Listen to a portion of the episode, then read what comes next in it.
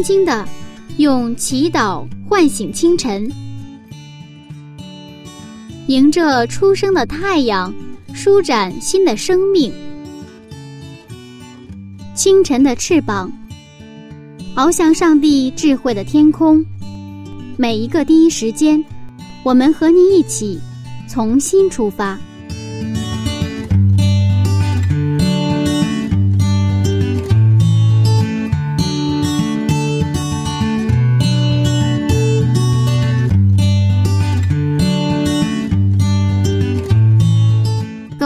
听众朋友，大家早上平安。很高兴又在清晨的翅膀灵修栏目和大家相见。那今天呢，我们还是继续分享晨读《创世纪》一百讲系列讲座。中国呀有一个传统节日端午节，尤其是在中国的南方等地，每到这个节日的时候，就会吃粽子、赛龙舟，非常热闹。那不知道您知不知道粽子是怎么来的？据说，爱国诗人屈原投了汨罗江之后，人们怕江里的鱼吃了屈原的尸体，于是呢，就在江里投了很多饭团。由此呀，就有了吃粽子的习俗。当时的人们预备了粽子，同样在挪亚时代。上帝通过挪亚为人类预备了方舟。上一讲当中，我们知道了挪亚时代的背景是如何的。那今天呢，我们将进一步走进挪亚的生活，去了解一下当时他除了造方舟之外，还做了哪些事呢？创世纪第二十讲，我们需要第二个挪亚下。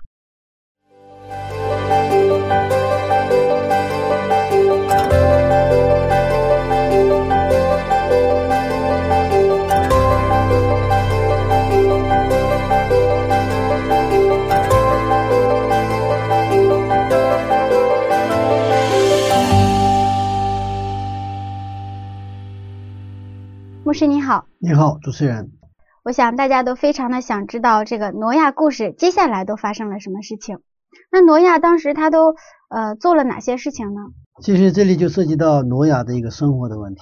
嗯，这一百二十年他是如何生活的？他一百二十年当中他的生活方式是如何的？所以今天我们啊着重谈一个部分，就是挪亚的生活方式。这个挪亚在一百二十年间。就是说，他造了一个很大的方舟，而且不是他一个人，他还雇佣了很多的人去这个建一个方舟，是非常大的。那么这里就涉及到一个财力的问题，是吧？他需要很多的这个材料，还有要雇佣很多的人，也需要钱，而且他们一家人生活也需要钱。那么另外一个层面呢，不仅需要财力，还需要他们的一些专业的一个能力，对不对啊？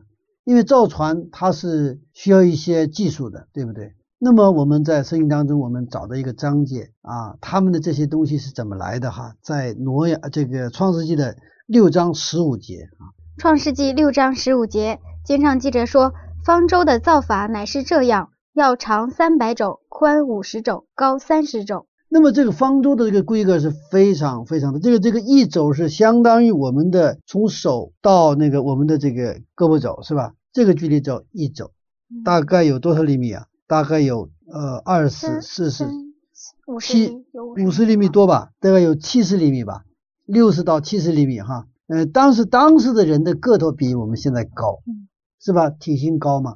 所以他那个一肘应该是比我们现在就像我的要长得多，要我这个这个体格的 一肘要这个还要长的哈，是一个巨大的船体。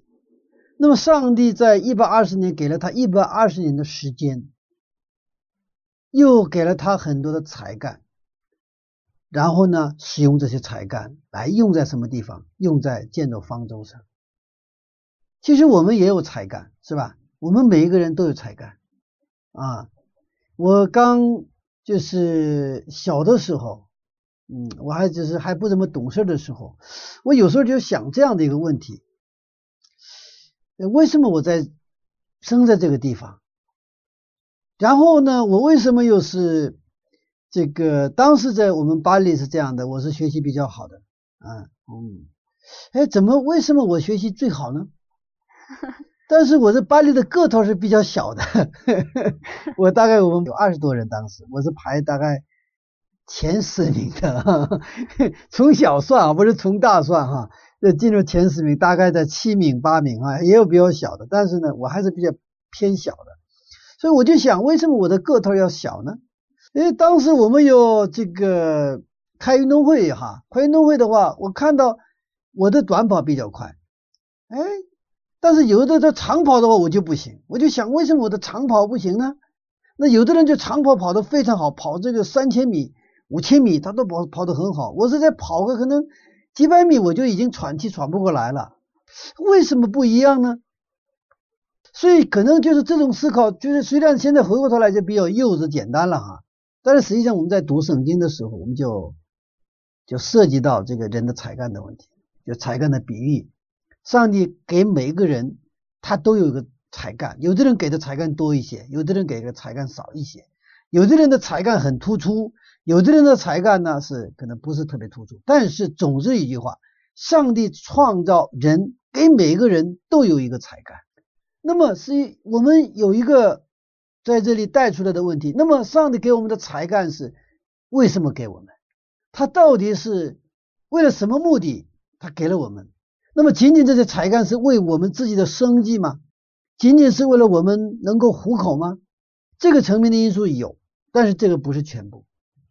上帝，我们从圣经当中看到，上帝给我们的这个才干，就是实际上是上帝的旨意是为别人使用的。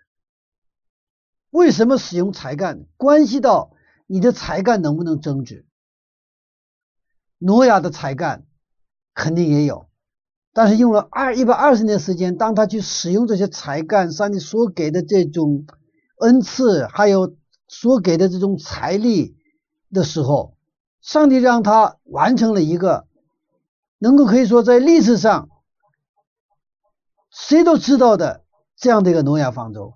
我想这个世界上大部分人应该都知道诺亚方舟，不管他是黑色的、白色的还是黄色的人种哈，不管他的皮肤色。他的文化怎么样？大概都知道哈，大部分人都知道诺亚方舟。那么这个应该用今天的话说，他是一个是功成名就了。但是回到他的才干的问题的时候，我们不得不去考虑，他使用这些才干用在了什么地方？他没有把这个才干用在了其他的地方。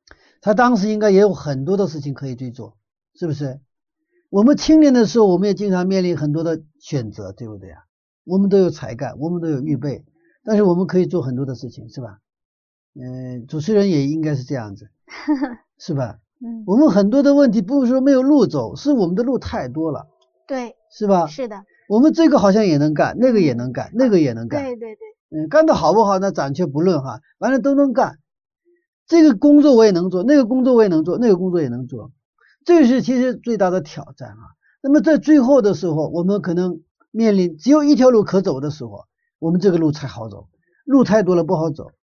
圣经讲有宽门窄门的比喻，记得吗？嗯。你说宽门好走，窄门好走？当然是宽门好走了。宽门好走。呃，一般这是我们的思维定式啊。畅通无阻啊。但是宽门和窄门都不好走，窄门当然不好走了，是吧？嗯，窄门不好走，但是宽门也不好走。为什么不好走？宽门就是用今天的话，用刚才的话题说说，你的路太多了，看起来好走，是吧？看起来好走，那但是这个路就不好走。嗯，找对象容不容易？也不容易。为什么找对象难？太多了，太多了。如果这个世界只是只剩下，如果你是女性的，这个世界、宇宙啊，这个地球上只剩下一个。男的，如果你一个男生的话，这个地球只剩下一个女生，那你没那么复杂。你不要因为找对象的问题在那儿苦思冥想，你没有选择就得跟他结婚。所以这个层面上，其实看起来窄路不好走，窄门不好走，但是真正你决定要走的时候，你会发现窄门其实更好走。这是我们的一个感觉的问题。那当时的话，在挪亚那个时代。我们说了嘛，那个时代是一个文明高度发达的时代，各种时尚、流行文化空前的丰富的时代，就跟我们是那个时代一样。所以那个时候吸引挪亚眼球的事情非常非常多。为什么说谈到这个才干的问题？他这种吸引眼球很多的事情，他可以做很多的事情。这个时候，上帝给他的命令是什么？你去造方舟，把他的才干。把他的时间、把他的财力全部用在哪里？集中在造方舟上。挪亚是艺人，是完全人，他顺从上帝的旨意了。其实，在即便是他是艺人、完全人，但是挪亚还有一个挑战，什么挑战呢？当时那个时代，人们能不能理解？应该是不会理解，理解不了。嗯，我我觉得挪亚他是一个很傻的人。像当时的人看挪亚，应该也是觉得比较傻。不仅是傻，他精神不正常，是吧？嗯，精神不正常，所以当时的人没法理解。所以当人们不理解的时候，人们就开始非议，嗯，就就是说闲话，甚至可能好朋友都来劝他，你就别干这傻事儿了，是吧？跟我一起合作，我们到那里开个公司吧，我们到那儿去挣钱吧。就很多的提议进来了。哎呀，你别在这儿，到我们大学去当教授啊！你看培养很多的青年人，那才有价值呢，是不是？未来都是青年人的，现在必须要培养青年人，会有很多很正理所当然、像那么回事的理由来，会带领你去做事情。但是上帝的旨意是让你建方舟，我想可能他会面临他家人的反对，家人的不理解，是不是？你去到任何地方都有钱赚，为什么在这个地方不仅赚不到钱，而且往那花钱，而且别人根本不理解的，那未来怎么样根本不知道的事情，你怎么去做？这个时候才有什么真正的需要信心。当我刚开始信耶稣基督的时候，很多的人不理解。我现在信了二十多年，现在有些人还不理解，特别是我们的一些家人不理解。而在二十多年前，我信。上帝的时候，在那个时代，那个时代就说你就信耶稣意味着什么？你的人生结束了。而当时我是在一个大学里当老师，应该说非常好的职业，而且在那里我又是一个可以说呃放心为爱的一个一个硕壮派的一个一个老师。但是当我发现了耶稣基督之后，我真的是放下了这一切，并不是说。我牺牲了什么？我做了一个更好的选择。我自己知道这位耶稣真是，我觉得我他值得我一生去追随。但是我的家人，特别是我的父母，当时非常不理解。其实我当时我心里很痛的地方是，我的父亲他希望我能够成才，能够成为一个在社会上得到人们公认的这样的一个人。那么他马上看到了，哦，这个儿子。读大学，读研究生，后来留在大学里边做老师，然后又开始发表论文，然后到这个国外去参加国际的学术大会。看到这个儿子正在什么不断的在进步，不断的能够为这个家族带来荣耀的时候，有一天这个儿子突然放下这一切去信耶稣去了。后来有一次，我父亲特别特别民主，特别尊重我哈，我真有一个非常好的父亲。但是有一次我跟父亲交流的时候，他就说的什么？他说呀，他说啊，我他说我别的都没有问题啊，我尊重你的自由啊。虽然我的期待是你能够怎样怎样，但是你现在信耶稣了哈，我也尊重你的选择。但是我的父亲怎么说呀？但是有一个我比较难受，什么难受？原来那个很多那个那些名流啊，就周围周边的那些名流都说那个那个姓朴的人怎么样了？他精神出问题了。也就是说，对我父亲来说，他的儿子现在精神精神出毛病了。这个事情作为父亲听的时候是特别特别难受。当时我虽然对我父亲的话没有做出任何回应，但是我真的好几天，我真的是在心里特别沉重。我说耶稣啊，我说你真的很好，我也是愿意跟随你。我说我的父亲不理解这个，暂时还好，我想着我的父亲以后会理解，但是呢。现在很多的人的这个话非常伤我的父父亲，包括我的母亲，说他的儿子原来很有出息，那现在他儿子现在精神出毛病了，是不是？因为当时我刚信耶稣的差不多有三年时间，我到各地农村去传福音，知道吗？啊，那时候真的就像，我就看《使徒行传》的时候，我经常想起我初期的那个心里发热去传福音的那个时候。那时候就是一个村里说有人啊来信了，啊我们村里有一个信的，你们过来给我们讲道。那你到那个村里，只要讲道，那个把周边的左邻右舍招过来，你讲一次道，一个晚上的聚会，一个教会就产生了啊，特别有有来劲的。那一个地方就一个晚上就一个教会就建立起来。那个时候我自己是风风火火，那我觉得在我的人生经历当中，那个是非常好的一个回忆哈。但是人们觉得那种行为，你看一个原来在大学当老师的人，有一天突然不信这个信上帝了，然后呢到农村各个地方去传福音，然后去他们看无法理解这种行为，那简直是什么疯了，精神精神有问题了，是不是？那肯定是不正常的。挪亚那个时代，我想也是一样。而且他周边的人开始去用这种那样的那种非语，就是那个非议来去伤伤到他的妻子、他的家人，是吧？这个老头子原来很好的，怎么突然变成一个疯老头了？但是这里边一个很重要的一个一个信息点就是，挪亚他紧紧抓住了上帝给他的这个应许，给他的命令：你给我造方舟。上帝没有太多的解释。我说：“上帝啊，你的话我就听。”这就是挪亚，因为他知道这位上帝，他认识这位上帝，他认识这位上帝的爱。上帝让我做的事情，肯定是对我什么是一个祝福的事情，不仅是对我是祝福，对这些我周边的人、我的家人都是一个祝福的事情。而且上帝又给挪亚一个命令，这个也是其实是很大的挑战。邀请这些人怎么样到方舟来？当时的人们信不信这个信息啊？根本不相信，不相信是吧？比如说，当时那些我的周边的一些朋友哈，所谓的这个所谓当时的社会名流们，他们认为我是疯了，对不对啊？然后我去向他们传福音说：“我说你信耶稣吧。”这是一个很大的挑战，对不对啊？对那些可能还是一如既往的尊重我的人。我就跟他们说：“哎呀，信耶稣真好。那如果当时他不理解你，甚至他特别看到你搞笑的那些人去你信耶稣的话，你别搞笑了，你你开什么玩笑？你真的，我原来我误以为你可能疯了，我看你真疯了，你就别说了。所以，呃，当时这个啊，挪亚的那种生活方式其实非常简单。我们在上一章讲到。”上帝把他一个艺人放到一个罪人的世界里面，那么罪人理不理解他？不理解他，就是耶稣基督来到这个地上的时候，这个地上的人们也不理解耶稣。所以我们在约翰福音，我们在看到一个圣经章节哈，约翰福音五章四十节。然而你们不肯到我这里来得生命。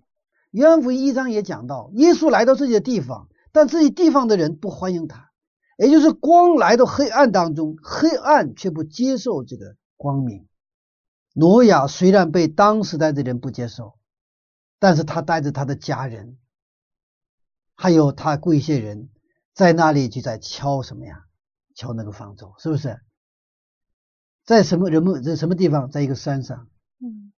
那么他的左邻右舍，他好多他的那个这个这个街坊，刚开始他看到是可能嘲笑。那后来开始，有些人开始注意，不管他理解不理解，他不断的在那儿造方舟，然后给他们传福音。其实这个需要什么？这个需要信心，他更需要一个爱心。如果挪亚没有爱心的话，我想他不太好坚持下去。为什么？因为这是多少天呢？是一天半吗？一小时二十分钟吗？不是。一百一百二十年时间，是吧？一百二十年时间，我们的人生会发生很多很多的事情，可能会有很多很多的故事，会有很多很多的变化。那这样的变化变数当中，那么挪亚他能够坚持下来，就是一个他的一个爱心，他的一个慈悲的心。上帝拣选挪亚是他，因为他是艺人，他是完全人，对吧？他是关系层面上的完全的人，是吧？跟耶稣基督关系层面上哈。我们今天通过圣经的经文哈，稍微从不同的角度我们看一下哈，在马太福音五章四十八节，他是这样去写的。我们请主持人读一下马太福音五章四十八节。五章四十八节，经上记着说：“所以你们要完全，像你们的天赋完全一样。”这里他的完全人，什么是完全人呢？在这个世界上，人人都有缺点，没有完全人。圣经也说，这个地上没有一人，一个都没有。但是上帝要求什么？你们要做完全人，就像我的天赋完全一样。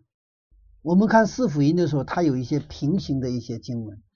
在路加福音六章三十六节，我们看到一个并行的一个段落，它也是论到这个仇敌爱仇敌的时候，就是论到同样的一个。也就是说，上面说说你们要完全像我的天赋一样完全。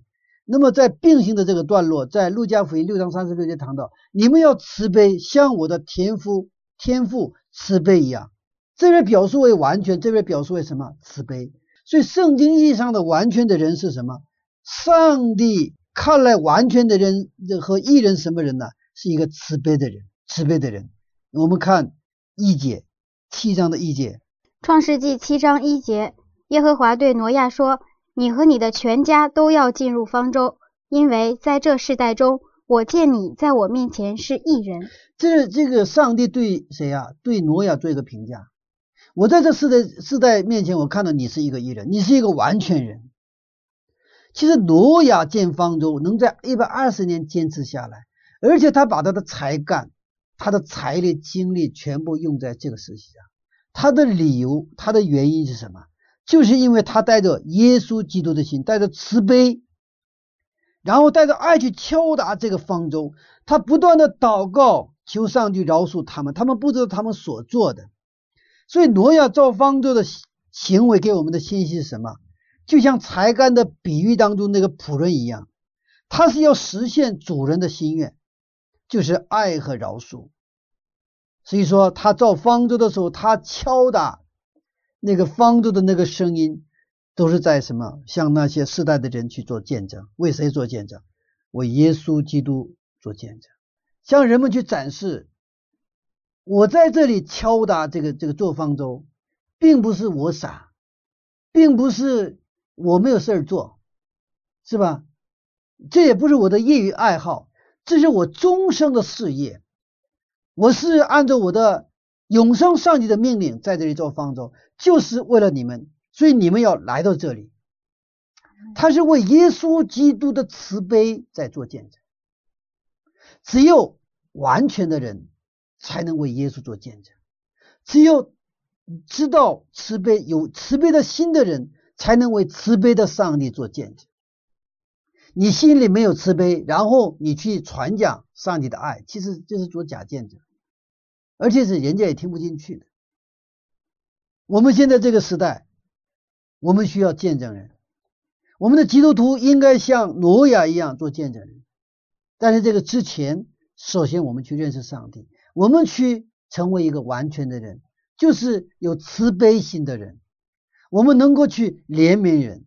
所以我们的上帝是什么呀？他好公义，但是他什么？好怜悯。耶稣基督在十字架上。我们看到了上帝的公义和慈悲，上帝的公义和慈爱，上帝的律法和恩典在那奇妙的联合在一起。所以，当这种联合的时候，那就我们就真正的是有能力来做见证。所以，挪亚的这个造方舟的这个一百二十年，它是一个为耶稣基督做见证的一百二十年。那么，这个做做见证，人们不一定理解。可能会受逼迫，但是他能够持之以恒的去坚持。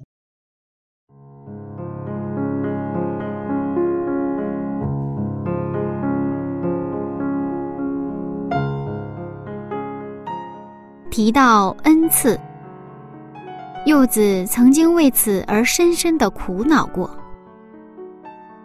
因为看到别人都有很多恩赐。可是自己身上怎么就发现不了什么闪光点呢？后来呀，柚子就坐在这里，和大家一起分享上帝的话语了。也许这是上帝为了他自己的事业而给我的特殊恩赐吧。听众朋友，也许您也在苦恼自己的恩赐到底是什么呢？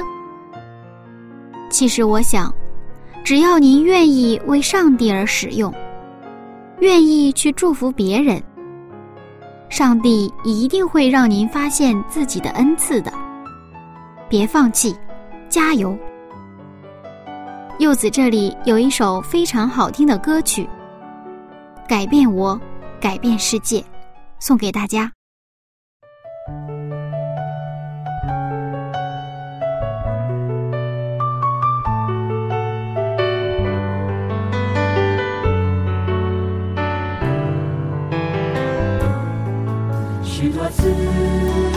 我就像是那浮云。不知要往哪里去？而如今，我可以停止追寻，是你的爱填满我心，引领我与你同行。我恳求你来改变我的生命，使我在患难。之中，喜乐与刚强。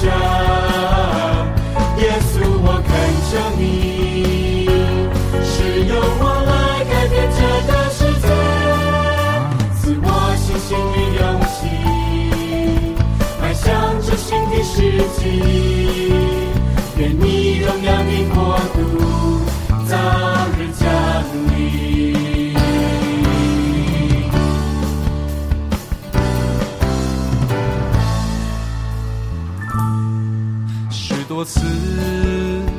就像是那浮云，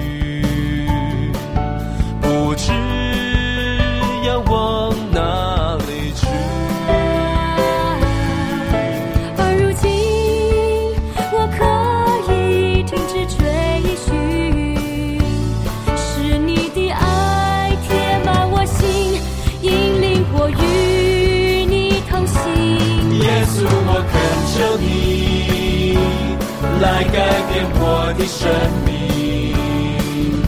是我在患难之中喜乐与刚强。耶稣，我恳求你，使用我来改变这个世界，赐我信心与勇气，迈向这新的世纪。愿你荣耀的国度。降临，耶稣，我恳求你来改变我的生命，使我在患难之中喜乐与刚强。耶稣，我恳求你，使用我来改变这个世界，赐我信心与勇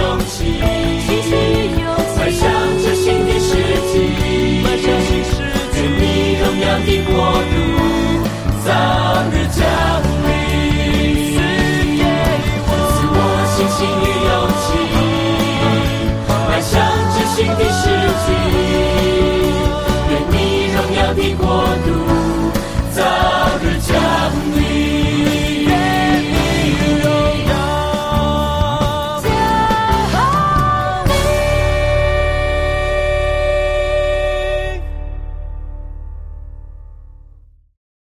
希望我们在上帝里面能认识真正的自己，能找到自己的真正价值。各位听众朋友，欢迎继续回到晨读《创世纪一百讲》系列讲座。下面有请牧师继续分享。我们再看启示录十二章十七节。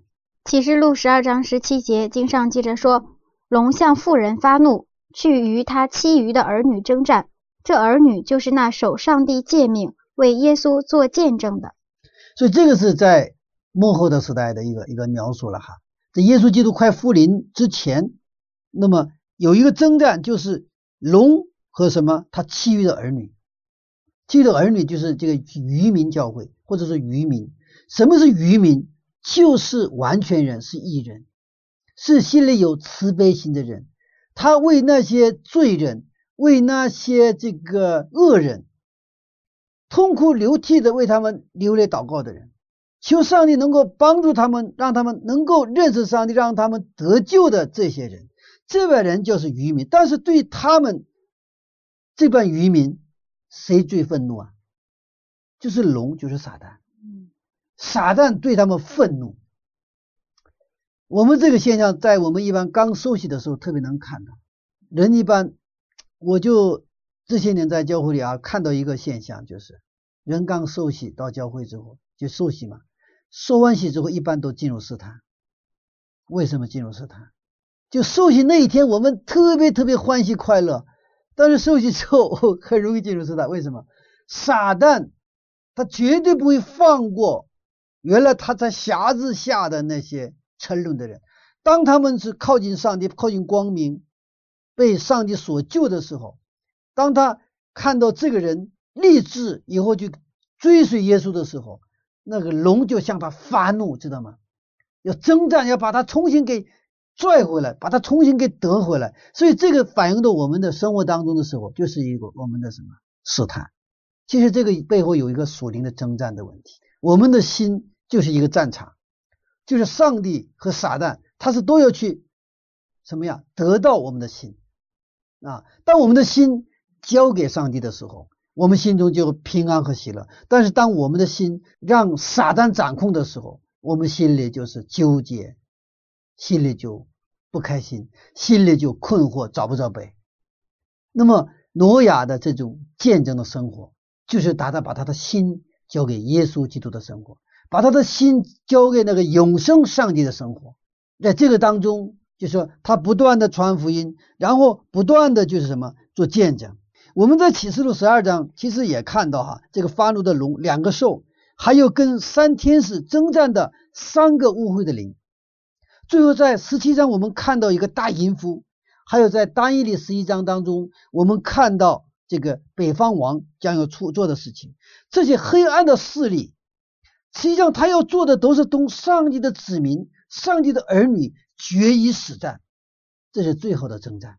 不过，圣经却给我们展示了得胜的上帝的子民渔民呢。我们在启示录十四章，我们看到十四万四千人。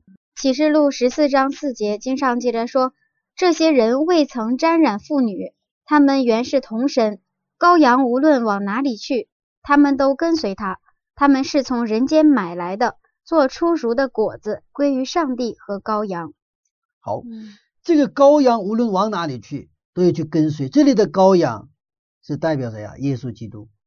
那么跟随羔羊，无论去哪里都跟随的这些人是什么？就是渔民，就是真正的义人、完全人。那么挪亚一百二十年的这个生活方式，就是。启示录十四章所讲的渔民的生活方式，因为挪亚的时代跟今天的时代是一样的，婚丧嫁娶，对吧？人们都关注于、热衷于什么？热衷于那些表面的事情，不再关心永生的上帝，不再关注我们的上帝那种要赐给我们的那个丰盛的生命。人们都追逐于那种快餐式的那种啊，那种满足、那种开心，哈，是吧？每天都是这样的，追逐时尚，流跟随流行。在这样的时代里边，挪亚的生活方式就是那种十四万四千年的生活方式。羔羊引他往哪里去，去往哪里去；羔羊让他做什么，他就做什么。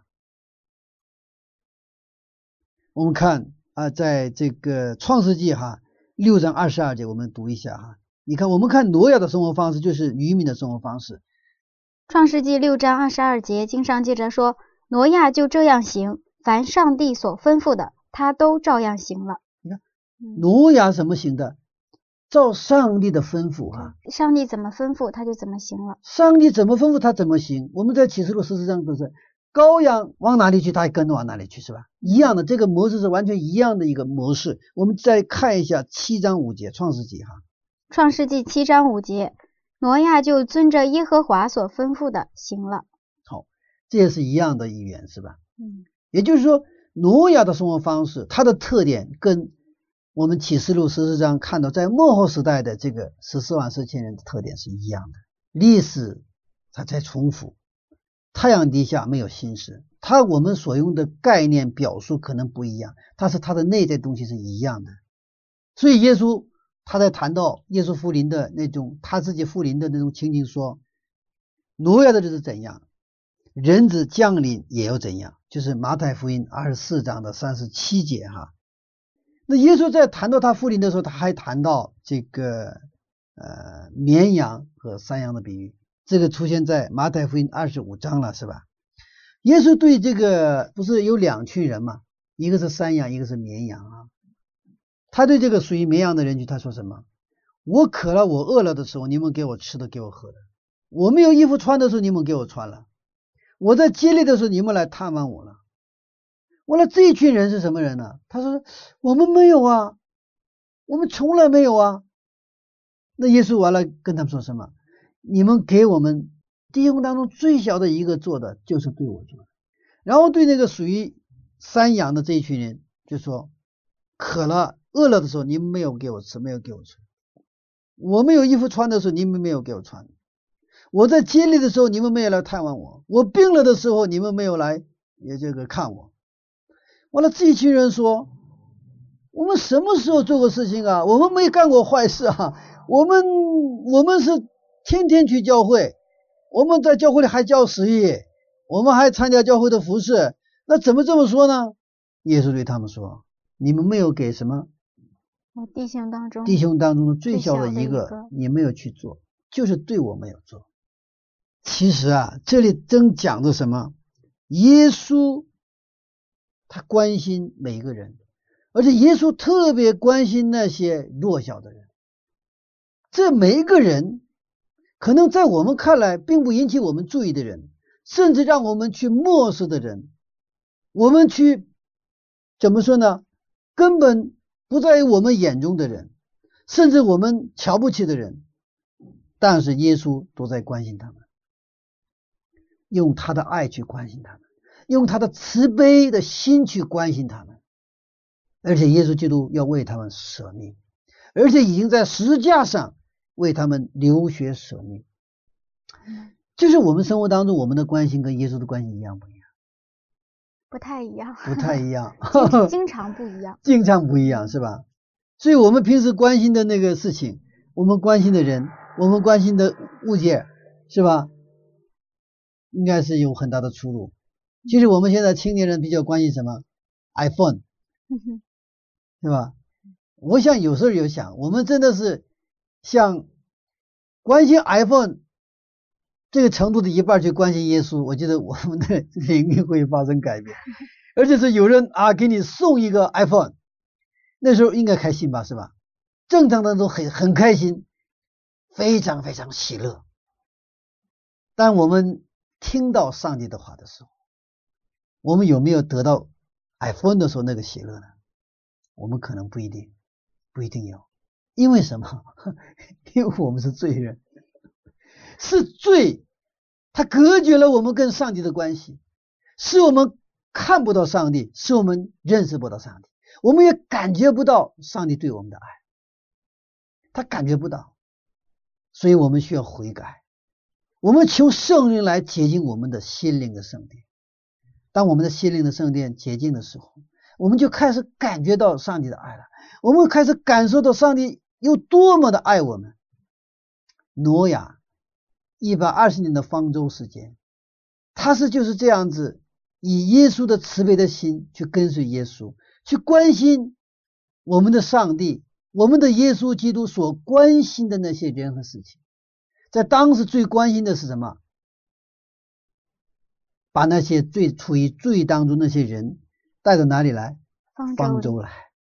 一个是建方舟，对吧？嗯上帝关心跟你说两个事儿，一个是建方舟，一个是实际上是一个事情哈，呃，表面是两个，实际上是一个事情。建方舟，然后把他们传道，把他们带到方舟里来。但是上帝真正的关心是什么？关心那个我们弟兄当中最小的一个，任何一个人一个都不愿意让他们沉沦，愿意人人都得救，这是上帝所关心的事情。那么挪亚他就关心了我们的上帝所关心的事情，他知道如何做才是什么给最小的一个人去做的事情。即便是他做的事情，建方舟去传道，把人邀请到传道上的船这个船上来的这个事情，被人理解为是可能什么是一个精神有问题的事情，根本不理解，取笑的一个对象，甚至是这个疯老头，是吧？但是他的子女们，还有他的儿媳妇，为什么到最后一起能够进方舟呢？他们跟那个挪亚一起共事的时候，一起同工的时候，他们也认识到挪亚的品格，挪亚的心肠。我的父亲，虽然人们都认为他是一个疯老头，人们都甚至取笑他，不理解他，但是我们认识他，我们的父亲，他爱我们。我们的父亲，父亲其实他做事情很聪明，他设计这个船也是很聪明。很聪明，但是呢，又好像很傻，不理解的地方啊。我们在在我们的职场当中，常常也是这样。在职场当中，我们要传福音，应该怎么办？我们的业务必须得过硬。首先，如果我们的业务不过硬，做事儿丢三落四，稀里马哈，然后跟人说：“哎呀，你信耶稣吧。”或者说。今天啊，我们有音乐会。今天圣诞节有音乐会，我想邀请你到我们的音乐会。但是你在公司里，你的业务不精，你的业务态度也不好，人们不尊重你的话，你说的话等于什么呀？给给耶稣基督做假戏，就是反宣传。但是你是很精明、很聪明，你的业务水平很高、很专业，人们都愿意跟着你学。哎，同时呢？不仅仅是这个哈，仅仅这个可能很有能力，但是这个不还不够。还有一个，哎，在关键的问题上，在利益问题上，你常常是让步，然后吃亏。人家不愿意干的事你愿意去干。他是一个又聪明又傻的人。基督徒应该是什么？不仅要傻，而且还要聪明。管傻不聪明，这个还。还不是一个 很有能力的一个传道人，真正的有能力的职场的我们的基督徒，他应该是非常聪明、聪明绝顶，但又是傻透顶的人。如果这两个在一个人身上很微妙的结合在一起的时候，那这个人是不可思议的人，这个人是有能力的人，这个人是，我虽然做不到，但是很愿意跟他做朋友，很愿意去靠近他。很愿意去琢磨他，他为什么这样？这个人怎么为又聪明又傻？为什么搞不清楚？他超出了我的理解的范围。所以说，在希伯来书讲哈什么？我说基督徒，基督徒是这个世界不可承受的人，这个世界驾驭不了的人。你的老板驾驭不了你，知道吗？你很顺服他，很顺服老板，但是他感觉到他驾驭不了你，因为他看到你身上有一个。你他无法驾驭的一种能力和力量，那是来自天上的，那个这个世界没有的，那只有在天上才有的东西，在你身上拥有，他是对你肃然起敬。这就是一个基督徒在地上的生活。那么挪亚就是那样，他能够他的聪明绝顶，能做到什么？做到一个非常漂亮的一个方舟，对吗？他那这真傻的话，他造不了这个船呢，是吧？他需要很多工学的那种呃那种原理哈，那这有很多的知识，而且他必须有很多的钱呢。但是他做的事儿呢，他是非常傻的事，在人看来。所以在挪亚身上，这种聪明和什么，聪明和不聪明，哈哈，聪明和傻结合在一起啊。所以他的子女们跟他在一起，在他的进出的时候。他发现他父亲的人格，他也发现了父亲的人格。通过他的父亲，他们也发现谁呀？发现这一位上帝。所以这种生活就是在幕后的时候，渔民的生活，也是基督徒的一种生活方式。所以希伯来书在十一章一节，他谈到一个关于信心的问题。我们请主持人读一下啊，十一章一节，希伯来书十一章一节经上记着说：“因着信，挪亚预备了方舟。信就是所望之事的实底，未见之事的确据。啊，十一章一节讲到信就是所望之事的实底，是未见之事的确据。那么挪亚的生活，他不仅是一个为上帝做见证的生活，同时他又是一个预备什么呀？洪水的生活。用今天的话说，预备洪水什么？预备耶稣福临的生活，对吧？啊，他预备的生活。那么这种预备的生活是需要信心的生活。他准备了一百二十年，他却成了什么？一百二十年之后的主人，能看到明天的人，知道今天要做什么。为什么我们有这个耶稣福临的这个一个信仰？为什么我们这个信仰对我们非常重要？就是你知道明天是怎样的人，他知道今天知道该做什么。我们知道耶稣复临，那么我们今天的生活就是预备耶稣复临的生活。那么挪亚的生活是就是预备什么？挪亚洪水的生活。信心是让我们能够看到明天，能够看到未来。挪亚洪水的信息不仅仅是在那个挪亚那个时代传的，至少是挪亚之前已经开始传了，但是人们不信。今天我们需要第二个挪亚，因为耶稣基督很快就要复临。耶稣基督在地上的生活也是这样的生活，就是这种预备的生活是一个什么样的生活呢？就是像耶稣一样对待我们弟兄当中最小的一个的生活。人们虽然不理解，他的心充满了那种爱。诺亚，他去所有那些他周边的那些人，他对待他们像对待一个最小的一个一样去对待他们，就是以耶稣的心为心。挪亚的关心就是谁的关心呢？上帝所关心的。挪亚所做的事情也是上帝所关心的事情，这也是不仅仅是一个见证的生活，同时一个预备耶稣基督复临的生活。所以，我们通过挪亚生活，我们真的看到了我们的上帝今天以他怎样的预备我们。我们再看一个细节，然后结束今天的分享哈。七章的四节，我们看一下，因为这里我们看到这个到了这个一百二十年之后，哈，是吧？这个这个挪亚洪水来了，是不是？那么四十昼夜嘛，就是再过七天，他就七十昼夜，但是呢，没有马上下雨，就是他关上门之后，也关上门了，但是他没有马上下雨，还有等了七天。嗯，为什么会等这七天呢？我们看一下七章四节。七章四节，经上记着说：“因为再过七天，我要降雨在地上四十昼夜，把我所造的各种活物都从地上除灭。”我们继续看五节。五节，挪亚就遵着耶和华所吩咐的行了。我们这个，你看这个七天哈，嗯那么这个七天是甚至比一百二十年还难哦。船造好了，是吧？他们都已经上那个船了，嗯但是鱼这个还不下。这个时候是我们有一个信心的一个考量，为什么？鱼再不下的话，这不是真的出大笑话了？是不是大笑话？是，那周边的人都是在期待，你看一天、两天、三天、四天、五天、六天，但是还是不下雨，还是不下雨。那么这个时候真的是需要一个信心。到了第七天，终于下雨了。但上帝为什么还存留这个难熬的？一百二十年好，一百二十年满了之后，还给七天的这个时间呢？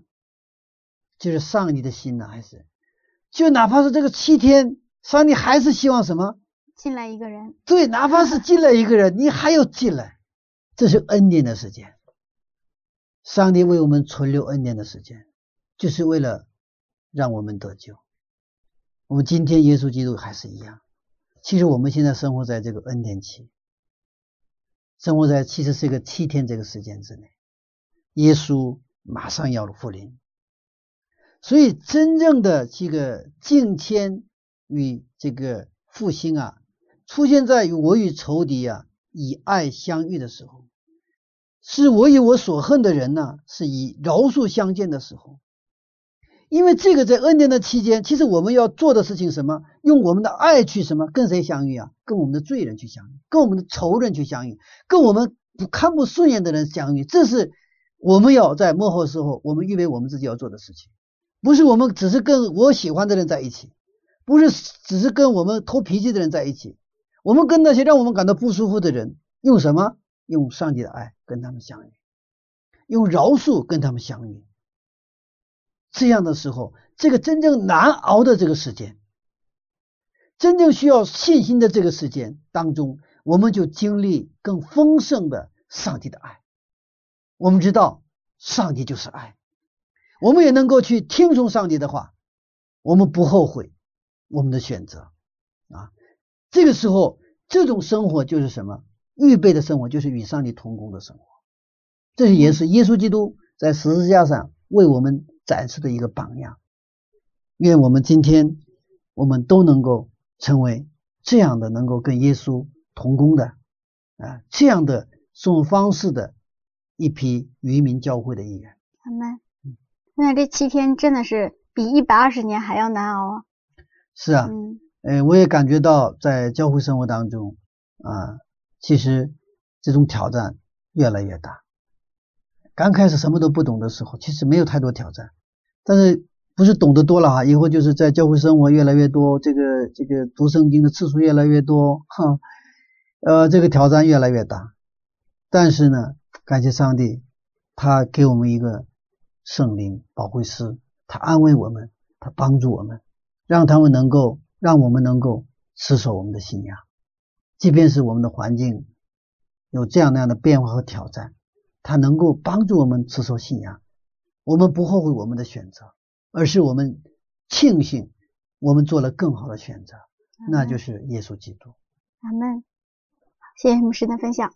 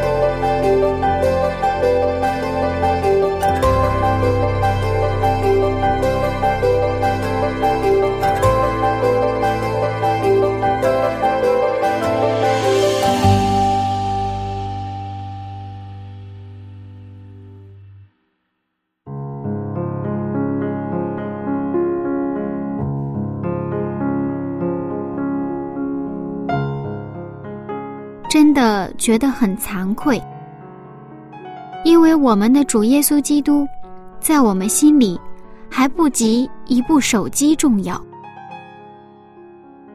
我们常常羡慕十四万四千人，却不知道他们是跟随基督的人。各位听众朋友，如今上帝还给我们时间。希望我们能关心耶稣所关心的事。让我们一起来祷告，亲爱的天父上帝，谢谢您让我看到挪亚的品格。主啊，您给了我太多的恩典，可是我真的很惭愧，没有执行好您交给我的使命。主啊，求您饶恕我，求您的灵感动我，让我成为您派向这个世界的使命者。奉耶稣基督的名祈求，阿门。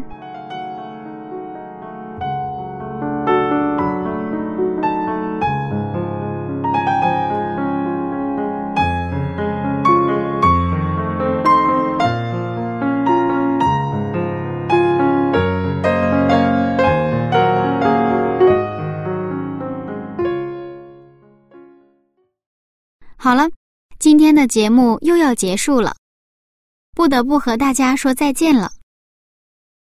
祝大家有一个开心愉快的一天，下一次分享我们不见不散。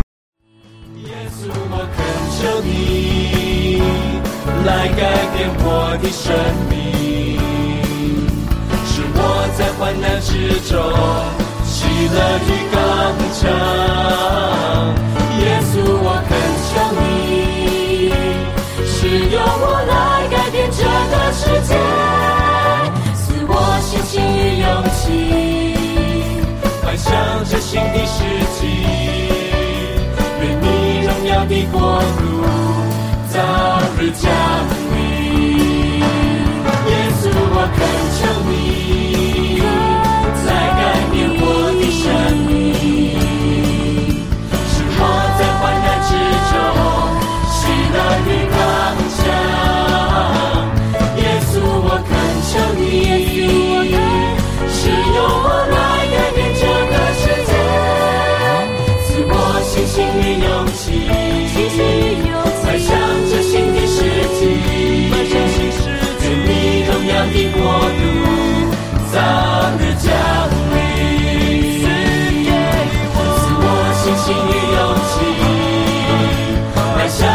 新的世纪愿你荣耀的国度早日降临。